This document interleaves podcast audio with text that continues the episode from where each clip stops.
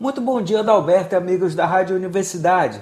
Na semana passada, os últimos indicadores econômicos dos Estados Unidos, Europa e da China demonstraram perspectiva melhor para 2021, principalmente com a aprovação do pacote de 1,9 trilhão de dólares dos Estados Unidos e com o crescimento das vacinações.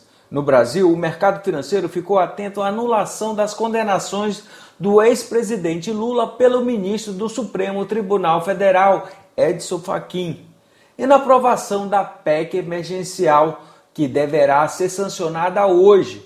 Na sexta-feira, o Ibovespa caiu 0,72%, ficando nos 114.160 pontos, com volume financeiro de 28,5 bilhões de reais. Na semana, a queda é de 0,9%. No acumulado de março, tem alta de 3,75%. Já no ano, a queda é de 4,08%. Para esta semana, os mercados já se preparam para as reuniões dos principais bancos centrais do mundo, inclusive o nosso Banco Central, com foco na decisão da taxa de juros, a Selic.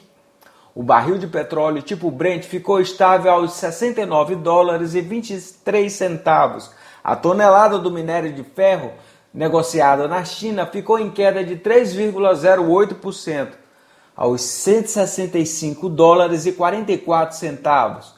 Um bom dia a todos e até mais.